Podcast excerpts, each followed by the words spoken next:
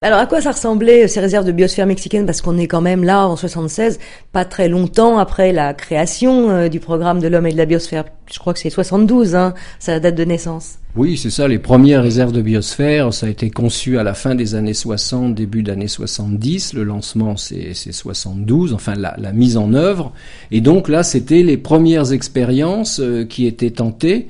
et euh, c'était intéressant parce que on voyait s'élaborer le concept sur le terrain, et je dois dire que l'expérience mexicaine était de ce point de vue-là euh, tout à fait originale et, et, à mes yeux exceptionnelle, parce que quand je suis revenu et que j'ai comparé euh, la dynamique et la vie des réserves de biosphère qui se montaient au Mexique, parce qu'après j'y ai travaillé entre les années 76 jusqu'aux années 80. Donc là, c'était vraiment, elles existaient, elles avaient été créées. J'avais participé à l'élaboration, j'ai vu les échanges entre entre les gens qui vivaient sur le terrain. Il y avait même des propriétaires hein, dans ces dans ces régions du nord du Mexique. C'était des vastes, c'était des zones désertiques, mais avec de la végétation.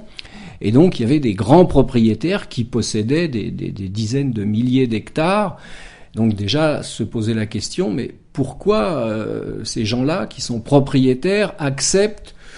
une certaine forme de contrainte ou en tout cas d'engagement sur un projet qui va plus ou moins limiter leurs activités. Ils sont maîtres chez eux, mais tout de même, ils sont obligés de respecter ce qu'aujourd'hui on va appeler une charte, un engagement sur le principe de réserve de biosphère. Et je pense qu'il y avait une tension entre bah, la pression sociale pour le, le, le éventuellement une pression pour le partage des terres entre les, les utilisateurs et donc s'associer à un projet réserve de biosphère, dans ce cas-là, c'était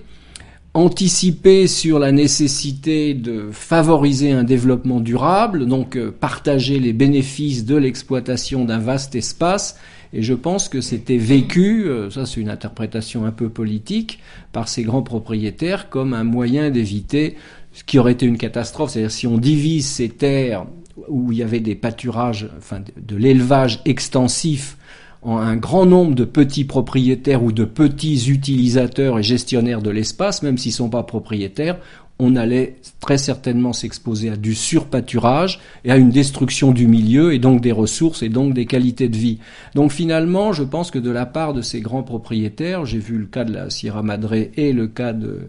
la réserve de biosphère dite de Mapimi, le Bolson de Mapimi dans le Chihuahua, et je pense que là, c'était, il y avait une menace, et donc, avec cette expérience, c'était une façon d'anticiper, de se placer dans une condition, dans des conditions dont on débat aujourd'hui, comment conserver les écosystèmes, la biodiversité, les services écologiques, et assurer en même temps l'alimentation de populations humaines qui croissent en nombre et qui croissent en besoin. Donc, c'était déjà, dans les années 70, une anticipation de ce qu'on appelle aujourd'hui le développement durable, mais vraiment sur le terrain où on se coltine à la réalité, c'est plus ou moins facile, il y a des difficultés, mais on s'y met.